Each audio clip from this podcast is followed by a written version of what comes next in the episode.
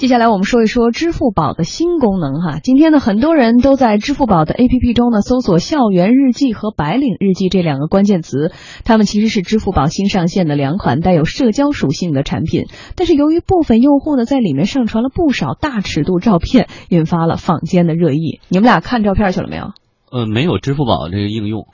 别假装没看。张毅看了，是吗？呃，为了评论这期节目看了。然后呢？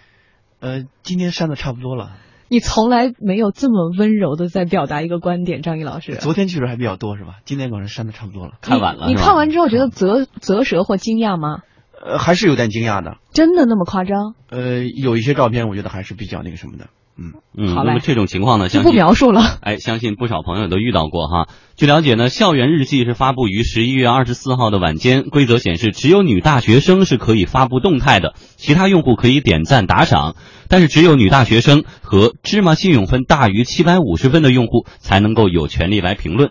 白领日记圈子的规则发布于十一月二十五号晚间，同样显示为只有白领女士是可以发布动态，只有白领女士和芝麻信用分大于七百五十分的用户才可以留言评论。嗯，这我就明白为什么最近频繁的看到这个朋友圈里有人在晒自己的芝麻信用分哈，说自己很高，上了一个什么门槛，原来是这件事儿。嗯，两款产品上线之后，很多人都发布了自拍照和生活照，但是也有一些人上传了一些尺度非常大的照片，有的还附上一些很暧昧的文字。有网友质疑，这可能是一些女孩子为了获得打赏，故意发布大尺度的照片，打色情的擦边球。也有一些网友质疑，这些涉嫌低俗的照片是支付宝为了炒作有意发布的吗？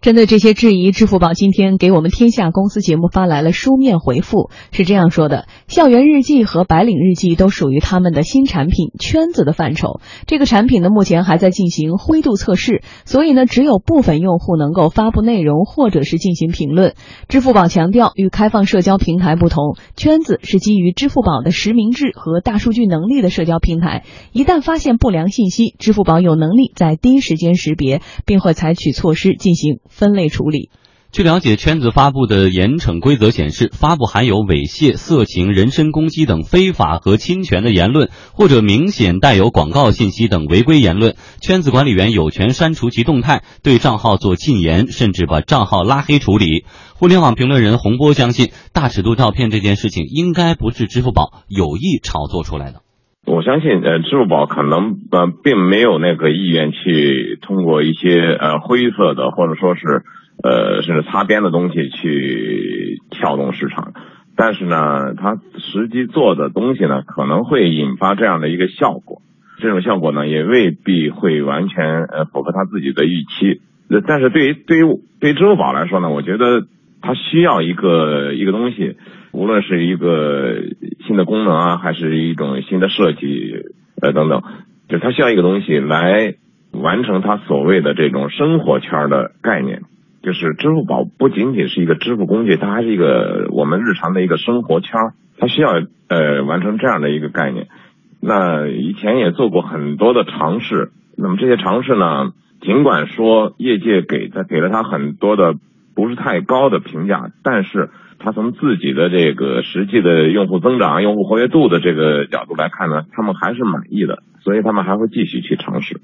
嗯，我个人是觉得哈，作为一个这么大的上市企业，如果拿这个来吸引眼球，从当初来往什么做不下去，一直想做社交嘛，现在做一个圈子要这么做的话，那格局真是小到就是让我觉得非常啧舌，偏 low 了。所以我觉得应该不大现实或可能没有必要。然后另外一点的话，如果有人发了所谓大家说到这些很擦边球啊、色情的东西。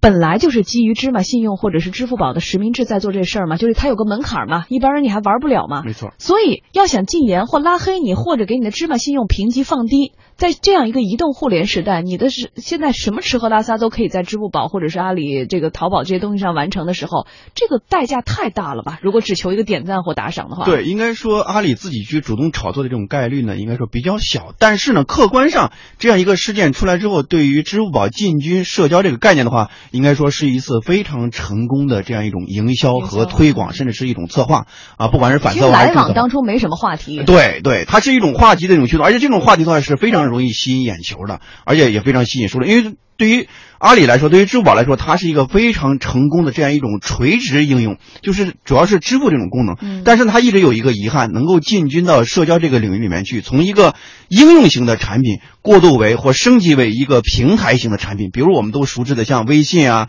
呃，像 QQ 啊，这些其实更加是一种平台型的产品。这种平台型的产品，它最大特点是什么呢？它的用户的停留的时长和用户使用的频率是非常高的。嗯我们可以设想，可能一个人每天大概有好几个小时都在微信上啊，甚至很长时间。但是支付宝它的这种存留的时间和使用的频率都是并不是特别高的，跟有微信相比。需求就用，用完就退出来。对对对对对，你比如说互江，你都没有用是吧？你都不用这东西。那我用的话，可能我一个月可能用个两三次。你不像微信的话，你每每天的话，可能每一个小时都要刷一次。那么这个问题的话，对于支付宝来说，就是个很大的、很头疼的一个问题。如果这个坎儿它跨不跨不过去的话，它仅仅是拥有了六七个亿的几个亿这种用户的话，也不能够实现一个真正的这种转型和升级。但有一点我没太明白的是，既然做社交的话，它现在垂直细分这么的清晰，白领日记、校园日记、芝麻信用分达到七百五十分以上的才可以评论，七百五十分以上的人不多。而且刚才王珊还漏了一点，就为什么是女大学生和白领女性？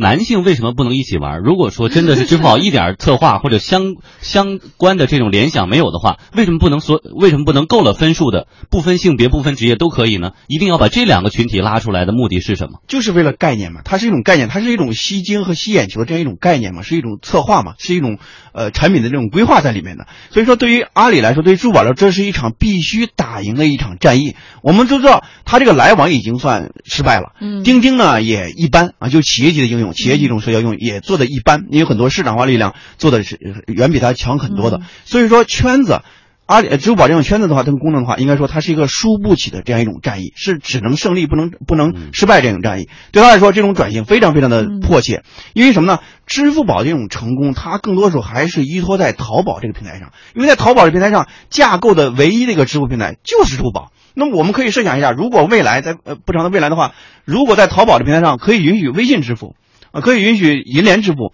那么对于支付宝的用户的话，就是很大的一种影响。所以对支付宝来说，在这样场景，当然这种情况不会发生，应该不会发生。那么支付宝你要转型，就是能够让用户在你的产品上停留的时长更多，而不是你的用户量更大。可能你的用户量可能达到几个亿、六七个亿，但是在互联网产品里面，更重视的是两个数据，一个是 DAU，一个是 MAU。DAU 是什么呢？DAU 就是每天的日活用户，就是每天的活跃用户数。M MAU 呢，就是每个月的活跃用户。DAU 和 MU 呃 MAU 是考验一个互联网产品的一个用户级的一个非常重要的一种水准。那么很显然，不管是 DAU 还是 MAU。微信都远远的胜过了支付宝，所以我们看到这个一分析呢，就看了这个格局就非常的清晰了。对于支付宝来说，它别无选择，只有往这个方向去走，通过这样一种方式来提升它的用户的粘性和提升用户的停留的时长。反正呢，不论是什么优，简单来说，因为现在呢设计了一个女大学生或者女白领这样的一个门槛儿哈，嗯虽然说是试验阶段，对，以后会呃慢慢全部放开，现在是部分试验，但是我们看到截止到昨晚十点的时候呢，已经有六百七十万人看过校园日记了，五百八十七万人看过白领日记了。而且浏览人数在迅速增长，尤其今天各家媒体在发酵了这个照片的尺度之后，是不是也引起了你的关注呢？有 IT 观察人士就认为说，支付宝圈子显然是阿里巴巴在移动社交方面一次新的尝试。互联网评论人洪波认为说，阿里巴巴可能很难动摇腾讯在社交软件领域的王者地位，但是他在这方面必须有所作为。理论上呢，他也不见得说是我一定要去做社交，但是呢，他同时他非常清楚，就是腾讯通过社交来切入支付是非常呃顺水推舟的一件事儿，但是呢，支付宝通过支付去切入社交是非常艰难的一件事儿。那么这两个的难度呢不可同日而语，但是呢，如果说是支付宝无所作为，可能他就放任他过去所积累下来的这种支付的优势被别人拿走。所以我想他也是不甘心的，所以一定要想办法。这个办法呢，不一定说是必须去做社交，而是说，呃，用户的日常生活，用户的很多的跟生活相关的社交行为，是不是可以通过某种方式在支付宝内部发生？他要做的是这样的一件事儿。之前阿里还推出过来往、钉钉等产品。今年四月份，阿里巴巴发布企业版社交平台钉钉的最新版本。在发布会上，钉钉的负责人陈航对腾讯发动了猛烈攻势，直接点名批评微信会让企业失去创新力。所有员工每一天不停的去查看微信群上的消息，看看工作群的消息，也看一看朋友的消息，不断的碎片化他们的工作时间，去碎片化他们的专注力。当一个中小企业的员工在失去专注力的同时，他们的企业在失去专注力，他们失去了专注力，中国企业中小企业失去了创新力。自媒体人王冠雄表示说，阿里巴巴推出钉钉就是要从细分市场入手，切掉腾讯、微信的一块蛋糕，就是要那个去切微信的细分市场嘛。这个目标我觉得非常清楚，因为微信确实是个超级社交网络，对吧？大家都挂在上面，工作生活也分不开。然后呢，微信的群也很多，消息也很多。理论上是存在这么一个市场机会，但不一定说钉钉就能做成，对吧？金蝶啊，很多企业都在做啊。你就是你在公关上，你打架总要找个头比你大的嘛，对不对？以小博大，怎么打怎么都是占便宜嘛。所以公关技术上，这个钉钉选取微信作为啊公关战的对象是非常正确的啊，这点无可厚非。嗯，有一点很确定的是啊，支付宝方面也是这么说的。现在中国没有一个特别适合社群运营的产品形态，而且有一点，现在有社群圈子，你看妈妈呀什么的，体育啊这种社交都有，但是缺少一个信任的介质，就是支付宝的实名和信用体系。其实这些集合在一起的话，如果支付宝只是一个第三方应用，那是很很被动。当你成为社交之后，就会抢占主动的界面，所以这是不是他们接下来要谋求的市场？对社交这个概念的话，应该说如何去成功？三个坎儿，第一个坎儿就是你要具备一定的用户的规模啊，这点支付宝具备了。第二坎儿就是能够实现有效的链接啊，第三个坎儿就是长效的运维。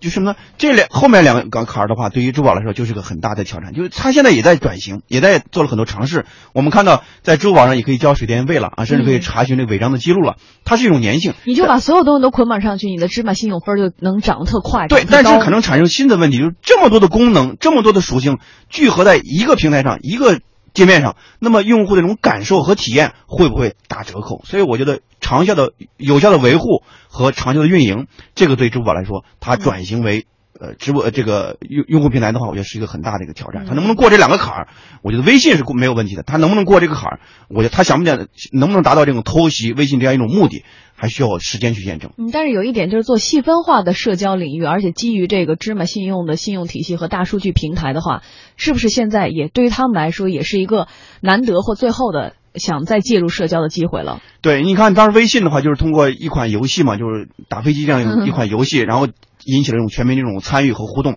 那么他靠什么方式去把这个大家维系在这个平台上？对于阿里来说是一个很大的挑战。